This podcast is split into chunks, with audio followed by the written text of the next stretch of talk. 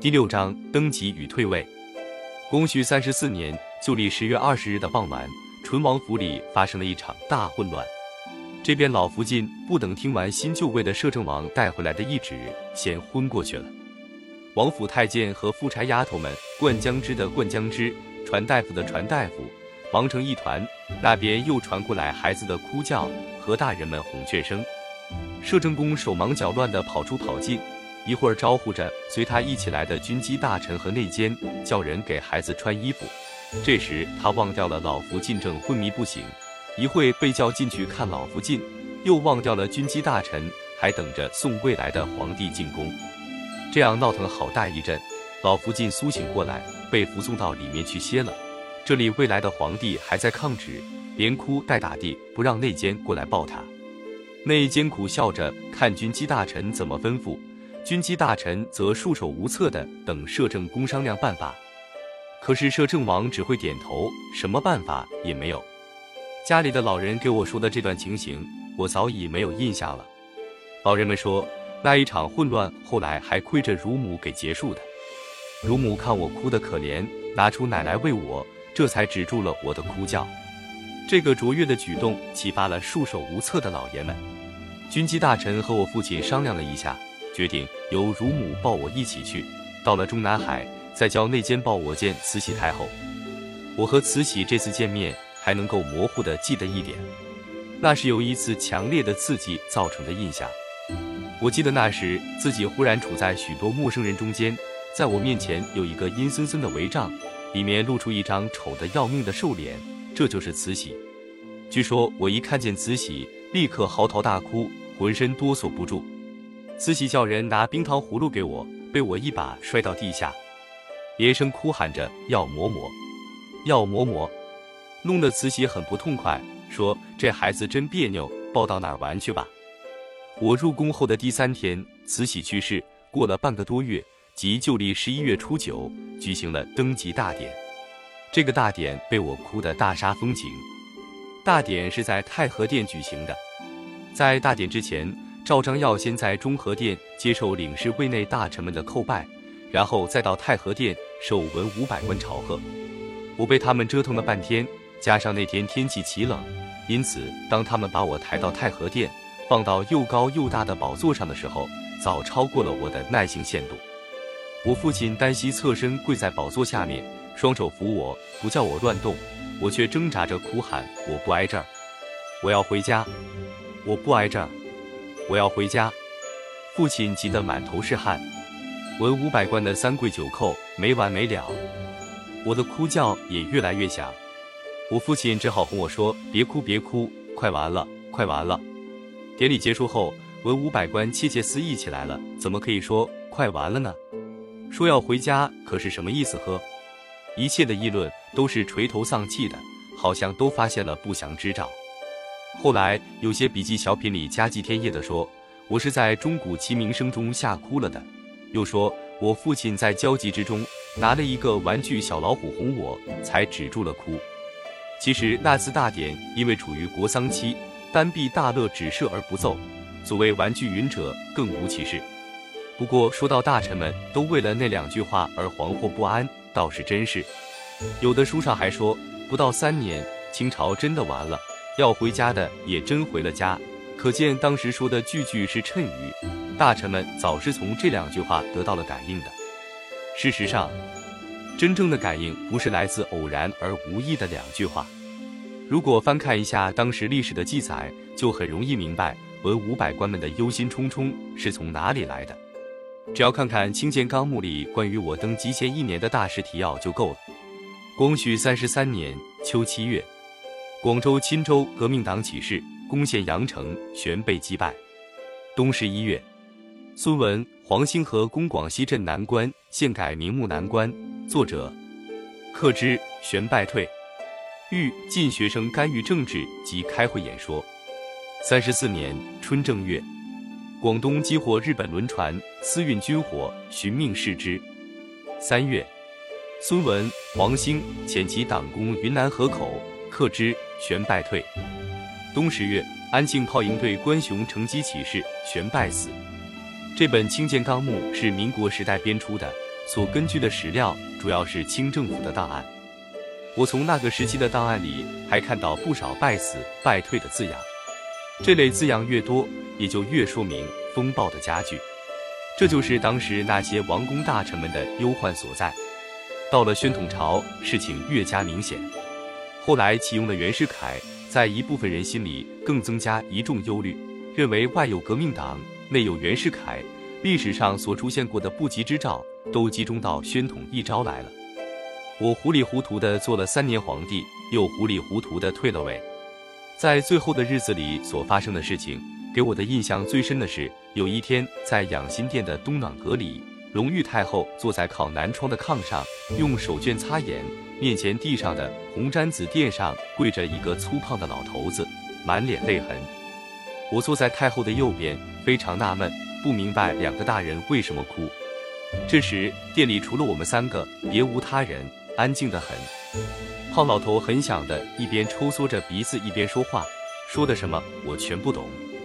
后来我才知道，这个胖老头就是袁世凯。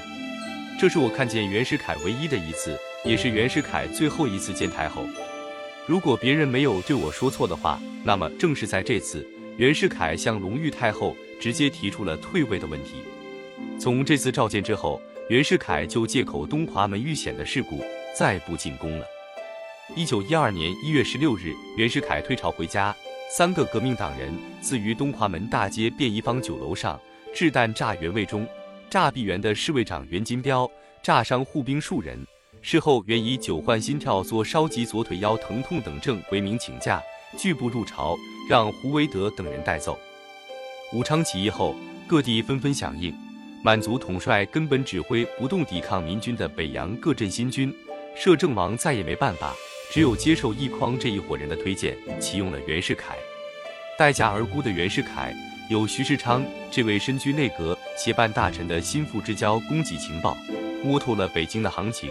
对于北京的启用推辞再三，一直到被授以内阁总理大臣和统治全部兵权的钦差大臣，军政大权全已在握的时候，他才在张德尧领圣旨，下令北洋军向民军进攻，夺回了汉阳后。即按兵不动，动身进京，受隆裕太后和摄政王的召见。这时候的袁世凯和从前的袁世凯不同了，不仅有了军政大权，还有了比这更为难得的东西，这就是洋人方面对他也发生了兴趣，而革命党方面也有了他的朋友。北洋军攻下汉阳之后，英国公使朱尔典得到本国政府的指示，告诉他英国队员已经发生了极友好的感情。元到北京不久，英国驻武昌的总领事就奉朱尔典之命出面调停民军和清军的战事。袁世凯的革命党方面的朋友，主要的是谋刺摄政王不遂的汪精卫。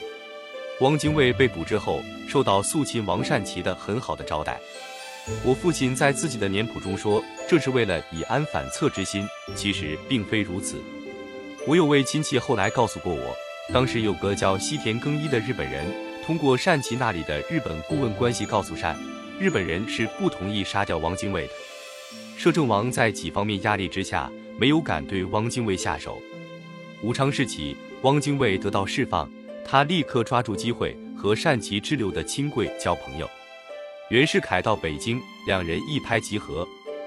汪精卫也很快与袁的长公子克定变成了好朋友，从而变成了袁的谋士。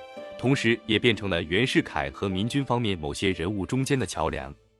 民军方面的消息经此源源的传到袁世凯这边，立宪派人物也逐渐对他表示好感。袁世凯有了许多新朋友，加上在国内外和朝廷内外的那一伙旧朋友，就成了对各方面情况最清楚，而且是左右逢源的人物。袁世凯口到北京后，不到一个月，就通过一筐在隆裕面前玩了个把戏。把摄政王挤掉，反归藩邸。接着以接济军用为名，挤出了隆裕的那帮，同时逼着亲贵们输财善军。亲贵感到了切肤的疼痛，皇室的财力陷入了枯竭之境。至此，政、兵、财三权全到了元的手里。接着，元授意驻俄公使陆征强联合各驻外公使致电清室，要求皇帝退位，同时以全体国务员名义密奏太后。说是除了实行共和，别无出路。我查到了这个密奏的日期，正是前面提到的与元会面的那天，即十一月二十八日。由此我明白了太后为什么后来还哭个不停。密奏中让太后最感到恐怖的，莫过于这几句：“海军进叛，天险已无，何能西以六镇诸军防卫京津？虽效周氏之拨迁，已无相容之地。东西有邦，有从事调停者，以我指政治改革而已。若等九世争持，则难免无不干涉，而民军亦必因此对于朝廷感情亦恶。读法兰西革命之时。”如能早睡于情，何至路易之子孙弥有节造也？一九一年十一月十五日，英国外相格雷赴驻华公使朱尔典电，其全文是赴你十二日电。我们对袁世凯已发生了极友好的感情和崇敬，我们愿意看到一个足够有力的政府，可以不偏袒地处理对外关系，维持国内秩序以及革命后在华贸易的有利环境。这样的政府将要得到我们所能给予的一切外交援助。见蓝皮书中国第一号，一九一二年四十页。隆裕太后完全给吓昏了，连忙召集御前会议，把宗室亲贵们叫来拿主意。王公们听到了密奏的内容和袁世凯的威严，首先感到震动的倒不是法兰西的故事，而是袁世凯急转直下的变化。本来在民清两军的议和谈判中。袁世凯一直反对实行共和，坚决主张君主立宪。他曾在致梁鼎芬的一封信中，表示了自己对清室的耿耿忠心，说绝不辜负孤儿寡妇、指我和太后。在他刚到北京不久，发布准许百姓自由剪发辫的上谕的那天，在散朝外出的路上，世旭指着自己脑后的辫子，笑着问道：“大哥，您对这个打算怎么办？”他还肃然回答：“大哥，您放心。”我还很爱惜他，总要设法保全他。因此，一些对袁世凯表示不信任的人很为高兴，说袁公宝绝不会当曹操。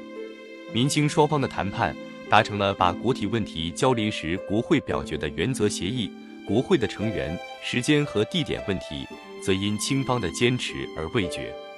正争执中，南京成立了临时政府，选了孙中山为临时大总统。第二天。袁世凯忽然撤去唐绍仪代表的资格，改由他自己直接和民军代表用电报交涉。国体问题还远未解决，忽然出现了袁内阁要求清帝退位问题，自然使皇室大为震撼。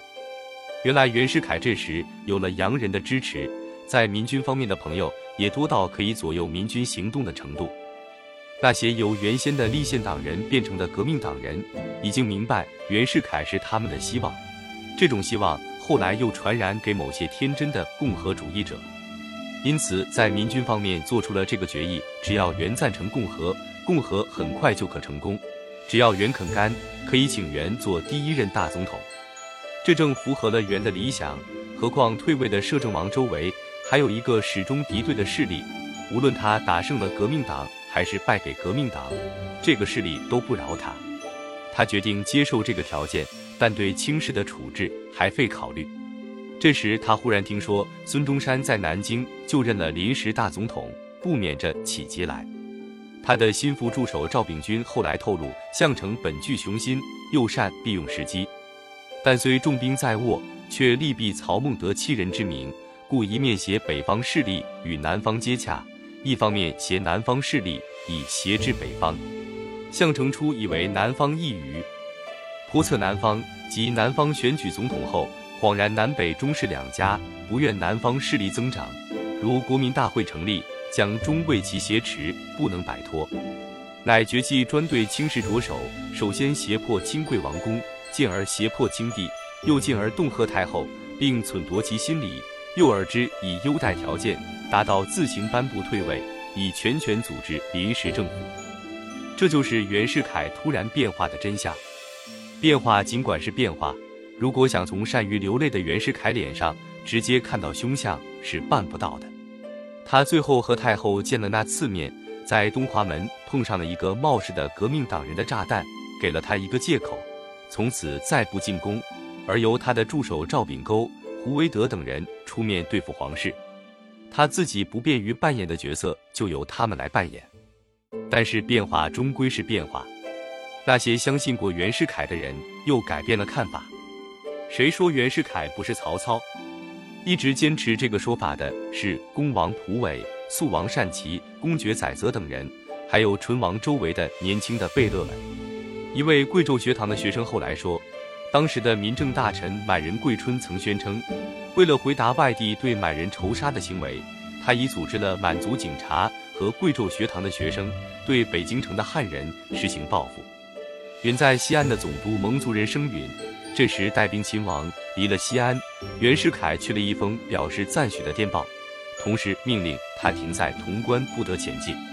以梁帝为首的一些贵族组织了宗社党，宗社党将采取恐怖行动的传说也出现了。总之，一部分满蒙王公大臣做出了要拼命的姿态。太后召集的第一次御前会议，会上充满了愤恨之声。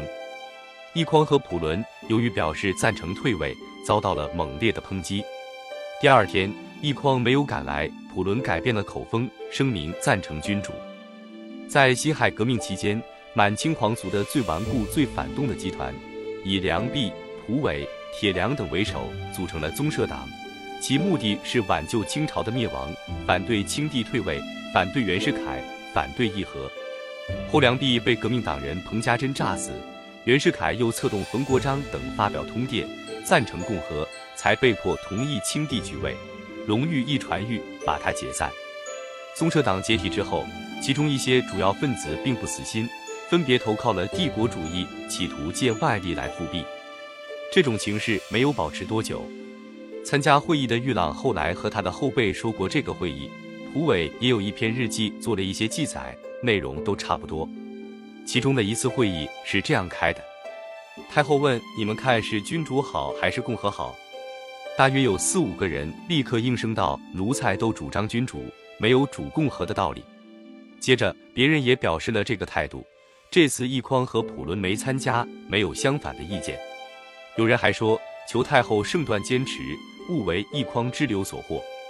太后叹气道：“我何尝要共和？都是一匡跟袁世凯说的。”革命党太厉害，咱没枪炮一军饷，打不了这个仗。我说不能找外国人帮忙吗？他们说去问问。过了两天说问过了，外国人说摄政王退位，他们才帮忙。载沣，你说是不是这样说的？胡伟愤愤地说：摄政王不是已退位了吗？怎么外国人还不帮忙？这显然是一筐欺君罔上。那燕图接口道：太后今后可别再听一筐的了。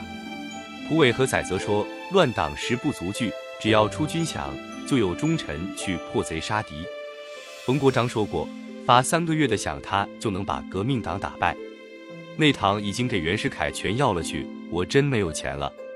太后摇头叹气。蒲伟拿出日俄战争中日本帝后以首饰珠宝赏君的故事，劝清太后效法。单骑支持蒲伟的意见，说这是个好主意。隆裕说：“胜了固然好，要是败了，连优待条件不是也落不着了吗？”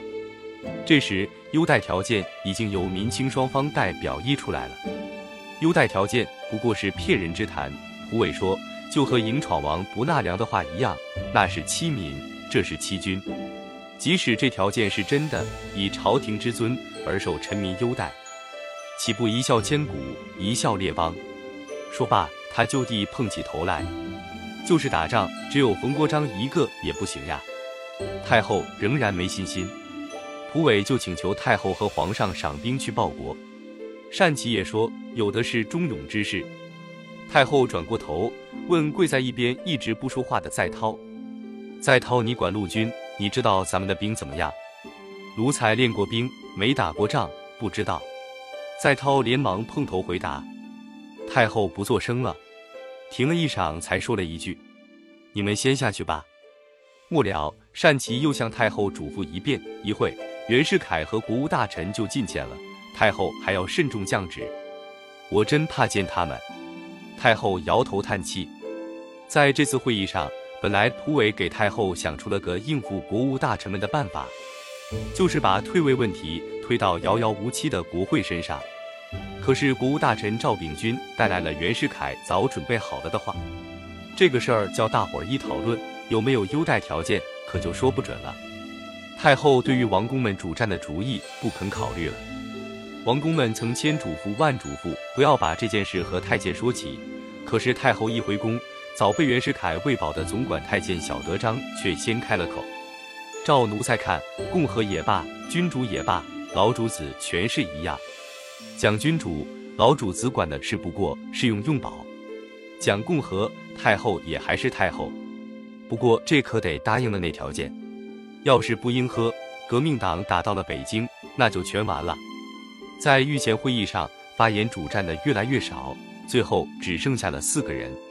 据说我的二十几岁的六叔是主战者之一，他主张来个化整为零，将王公分班分居各地进行抵抗。这个主张根本没人听。玉朗贝勒也出过主意，但叫人摸不清他到底主张什么。他说：“要战即效命疆场，责无旁贷；要和也要早定大计。”御前会议每次都无结果而散。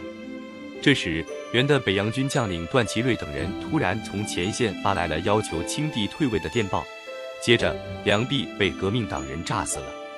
这样一来，在御前会议上，连玉朗那样两可的意见也没有了。主战最力的单骑、蒲伟看到大势已去，离了北京，他们想学身包胥哭秦亭，一个跑到德国人占领的青岛。一个到了日本人占领的旅顺，他们被留在那里没让走。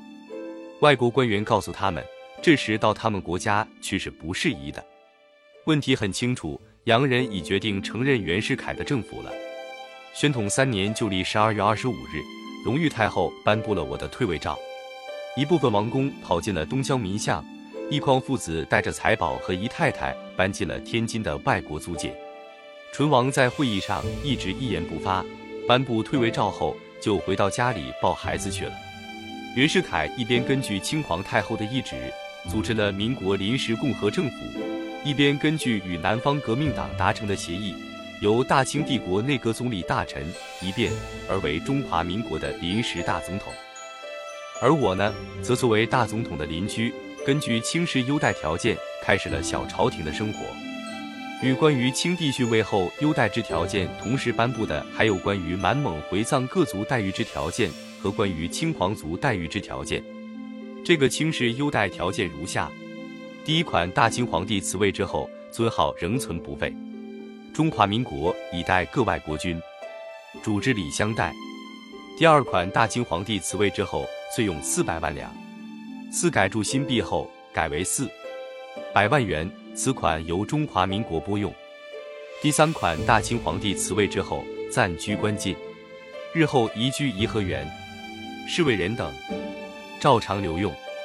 第四款，大清皇帝辞位之后，其宗庙陵寝永远奉祀，由中华民国着，设卫兵妥慎保护。第五款，德宗崇陵未完工程，如之妥修，其奉安典礼仍如旧制，所。有实用经费，并由中华民国支出。第六款，以前关内所用各项执事人员，可照常留用，为以后不得再招阉人。第七款，大清皇帝辞位之后，其原有之私产由中华民国特别保护。第八款，原有之禁卫军归中华民国陆军部编制，额数奉饷仍如其旧。